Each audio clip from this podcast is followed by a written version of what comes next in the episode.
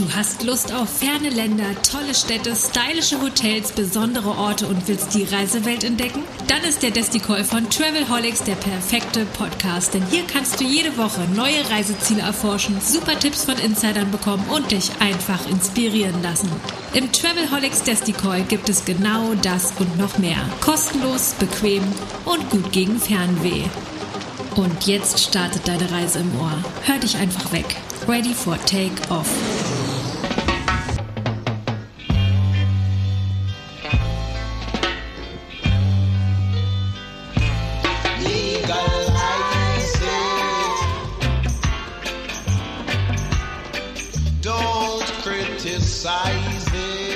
Herzlich willkommen zu einer neuen Episode des Travelholics Desticall. Das ist der Podcast, der sich um Destinationen im Podcast für Touristiker kümmert. Ich stelle eine Destination vor. Wir tauchen mal ein bisschen tiefer ein in touristische Landschaften. In diesen ersten vier Episoden des Desticalls geht es um die Insel Jamaika.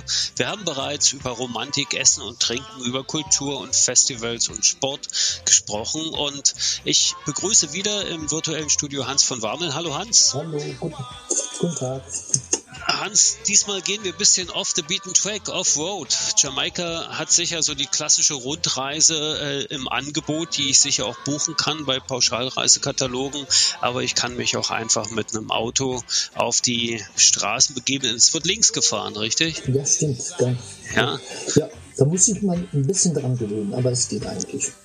Okay, und wenn ich dann so Offroad fahren will oder off the beaten track, vielleicht nicht durch die Landschaft, das ist ökologisch auch nicht einwandfrei, aber wenn ich so ein bisschen äh, abseits vom Üblichen fahren will, was sollte ich tun, was kann ich erleben, welche Tipps hast du da? Ähm, ich will damit eigentlich anfangen, dass, dass, dass viele Klienten und Leute auch denken, dass Jamaika nur Strandsee und Sonne ist. Und das habe ich auch so gedacht. Und das ist wirklich nicht so.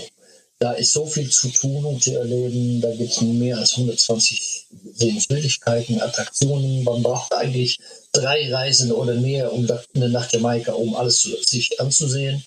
Und, und Jamaika ist, ist grün, äh, voll Möglichkeiten, äh, viele Sachen zu sehen. Und äh, meiner Meinung nach ist Jamaika ist richtig draußen in diesen großen Hotels oder Hotels. Geh mal raus, äh, entdecke die, die, die, die Leute, die kleinen Dörfer, die Landschaft, die kleinen Buchten, kleine Strände überall. Geh mal auf den lo- lokalen Markt. Und das kann man ohne Probleme tun. Und äh, früher war das nicht so. Heutzutage hat sich das alles geändert. Die, die Leute verstehen auch, wa- was Tourismus ist, wie wichtig und die sind darauf äh, äh, vorbereitet, dass die Leute mehr und mehr rausgehen. Und darum nehmen Mietwagen äh, natürlich äh, ist links äh, fahren, so wie wir gesagt haben, aber wenn man äh, eigentlich äh, in andere Länder gewesen ist, in Mittelamerika oder in der Karibik oder in England oder in Bosnien, die Straßen da, die sind auch nicht immer gut und die sind kurvig und das hat natürlich Jamaika auch. Obwohl an der Küste entlang die Straßen ganz gut sind und man hat auch Autobahnen da.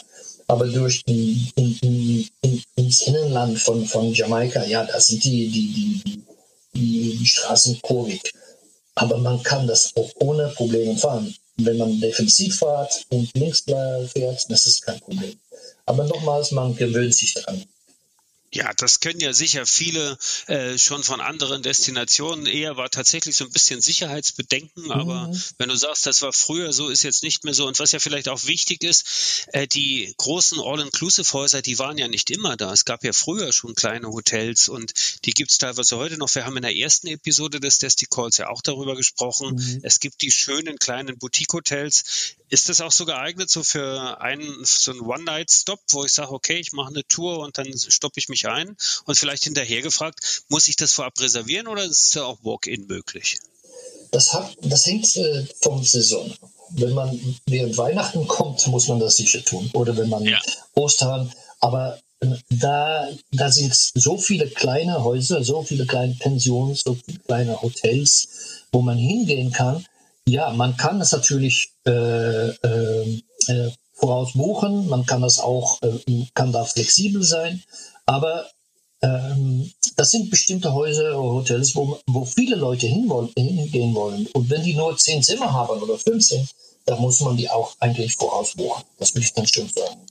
Aber Okay. man, so wie gesagt, äh, bis 2000 waren, ja, da, da, da, gibt's zwei, da gab es zwei Hotelketten aus Jamaika, das sind äh, die, die, die Sandals und, und Couples, das waren die größeren Hotels. Und da war kein, ja, noch ein großen Hotel, aber der Rest war nur klein. Also die kleinen Boutique-Hotels, äh, die kleinen äh, Hotels überall äh, in, ins Innerland und in, bei den Dörfern und bei den großen Städten, die gab es immer. Und die sind noch immer zu, da kann man noch immer hinfahren und benutzen.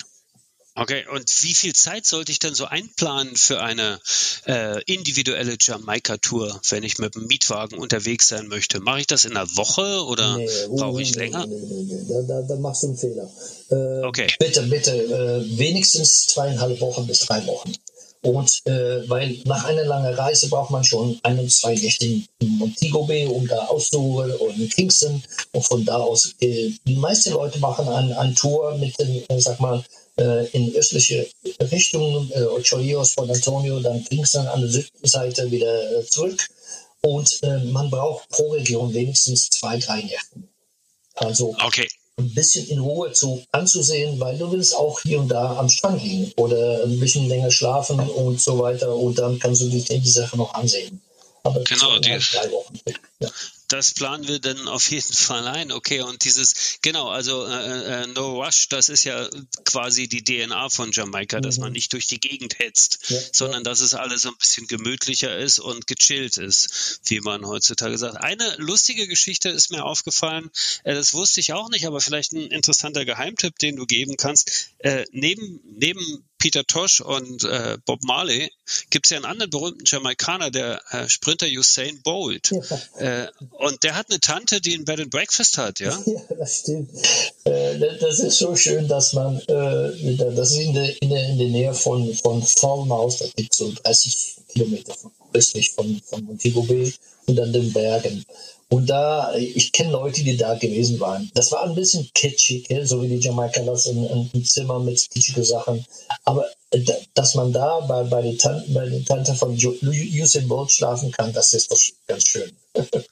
Aber der Junge kommt da nicht vorbei zum Abwaschen, oder? oder, oder nee, so. nee, also, nee, nee, Spüle macht er nicht da. Der, der hat Nee, nee. glaube ich, inzwischen. Ja. ja, das glaube ich Ja, auch. Der, der- der der- könnte ja auch zu schnell wegrennen. Ja, ja, ja, der kann, ja, der Ja, kann viel zu schnell. die, die, die Geschichte da, wenn man da ist, ich war da einmal auf an einer Flossfahrt, äh, sag mal, eine Bambusflossfahrt, äh, da, da war ich äh, äh, am Ende dieser Flossfahrt und ich musste zurück alleine auf dem Traktor mit, den, mit diesen Bambusflösse, äh, werden dann hochgebracht im Traktor. Und dann, äh, da war eine Zeit, dass der Usain Bolt musste dann 100 Meter rennen ins das Finale, ich glaube, von, von Moskau damals.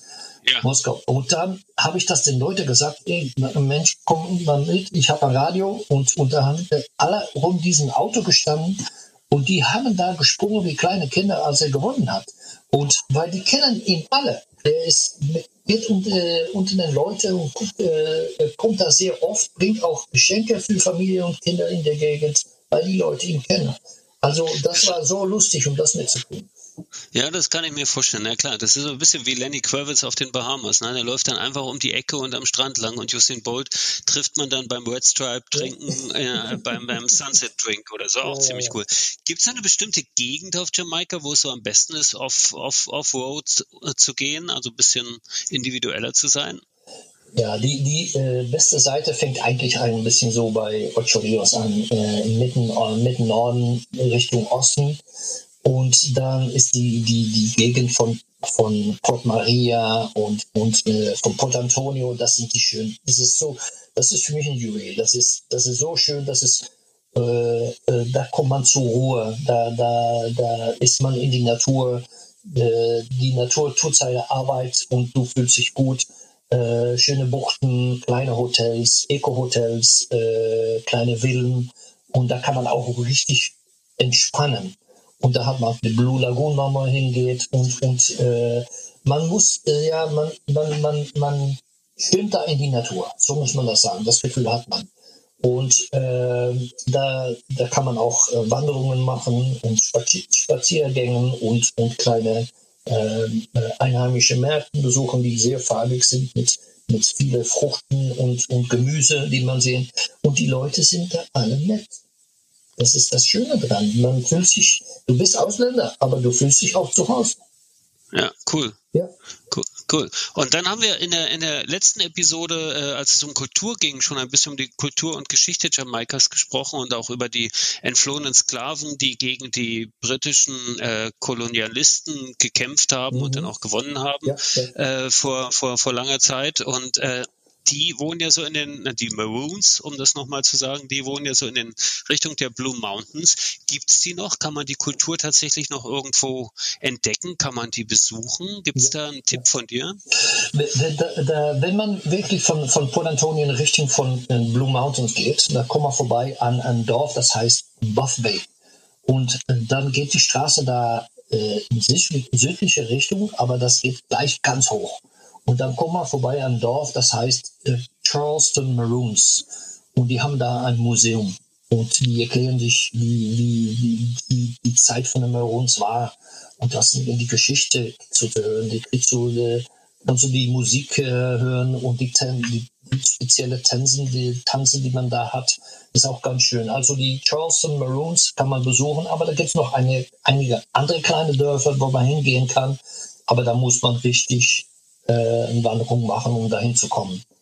Und äh, das ist auch ganz schön. Und das ist auch, die Maroons sind ganz wichtig für Jamaika, äh, in, in, äh, wenn man redet über Kultur, äh, Trinken, Essen, Musik und so weiter.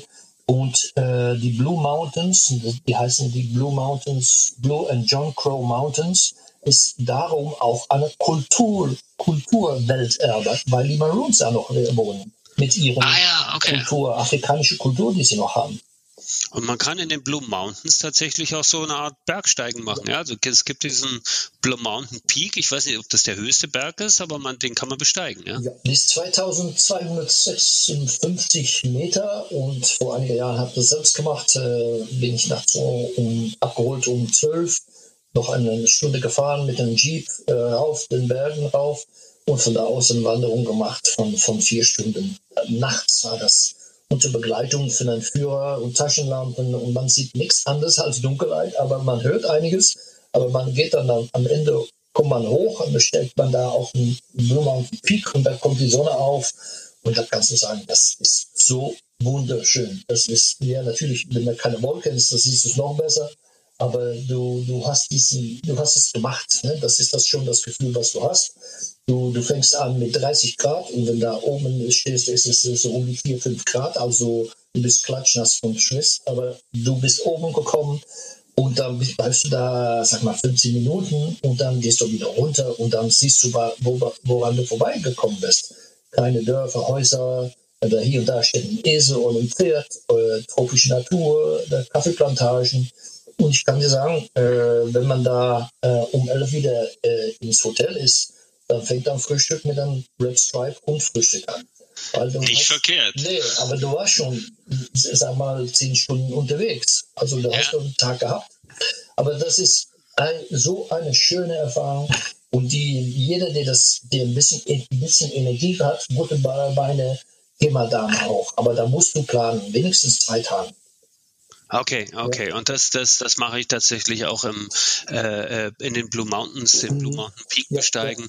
Wenn ich es dann ein bisschen gechillter haben will, ein bisschen ruhiger, dann gehe ich eher Richtung Süden, ja? Ja, Südwestküste. Äh, Und was mache ich da? Was gibt's da? Das sind kleine Dörfer, Fischerdörfer auf Felsen. Äh, man sieht da kleine Häuser, kleine Dörfer. Äh, da, werden, äh, da wachsen sehr viele Gemüse überall. Das sind Sumpfland, suchen kann. Äh, also da sind richtig viele Sachen, die man kommt, aber alles in Ruhe. Ruhe, Ruhe. Nicht zu viel tun und entspannen. Dann äh, sitzt du auf deiner kleinen Terrasse von deiner Wohnung oder deinem Zimmer, guckst du die Sonnenuntergang, weil du dann in deiner Hand diesen Cocktail oder diesen äh, Rum Punch hast oder Red Stripe. Das ist eigentlich genießen. Und das ist wirklich Ruhe und das alles, alle, alle Sehenswürdigkeiten haben da eigentlich mit Natur zu tun. und dann gehe ich einfach noch an den Wasserfall oder setze mich Ja. einfach in ein gutes Restaurant Ja. und esse dann Fingerfood oder guten Fisch oder sowas. Mhm. Hast du da noch einen Tipp, so, wo man im Süden vielleicht ein, zwei Restaurants, wo man unbedingt mal Fisch essen gehen sollte, wenn man Fisch mag? Ja, für mich ist einer der Top-Restaurants ist, ist äh, Jack's Bread. Das ist auch ein Bar, den man besuchen kann. Und da kann man sehr gut, das mache ich selber immer, Escovitch-Fisch. Aber da kann man auch Steamed Fisch, das, das sind mit Doraden gemacht, vom Doraden Okay. gemacht. Und auch Jerk essen. Aber da sind viele kleine Restaurants, die man so besuchen kann. In jedes Hotel oder kleines Hotel kann man das, das ist kein Problem. Okay, und was ist Escovitch? Escovitch, das ist ein, ein, ein Dorade, die fettig gemacht wird und das, sind, das ist mit, mit viel Zwiebeln, mit Knoblauch und auch mit sehr heiße Pfeffer gemacht worden. Also die Pfefferchen, das sind, das sind äh, ja, wie heißt die? Ähm, oh Gott, ich vergesse jetzt den Namen, aber das, das sind diesen rot, grün und, und, und gelb äh, verfarbig, aber das ist sehr scharf. Sehr scharf. Ah, okay, Ja, okay. ja. Ich glaube, ich habe das Aber ich finde es Bob ganz Marleys. Lieblingsessen, ja. Ja. Und das wieder, das ist Bob Marleys, äh, das war sein favorites äh, Essen eigentlich. Und die haben das, die essen das auch mit Festivals und mit Bunnies. Ah ja, das, das hatten wir für alle, die es verpasst haben, in Folge 1 des äh, Travelholics Testicles. Da reden wir über Essen und Trinken und da erfährt man auch, was Festivals und Bummies sind. Okay, äh, das war die Runde zu Off the Beaten Track, wenn man Jamaika ein bisschen abseits des Üblichen erfahren will, mit ein paar Tipps von, vom Wandern bis zu Berührungsbesuchen, äh, bis zum Escovitch-Essen. Äh, mit Hans von Warmel. Mein Name ist Roman Borch. Das ist der Travelholics Podcast. Danke und bis zum nächsten Desticall. Ciao. Willkommen zurück. Gut gelandet? Lust auf mehr? Dann einfach den Podcast abonnieren und selbst ein Travelholic werden. Oder bist du schon Weltenbummler und willst dein Hotel oder deine Destination einmal im Travelholics Desticall vorstellen und Hörer auf eine Reise mitnehmen? Just get in touch mit Travelholics, dem Podcast für Touristiker.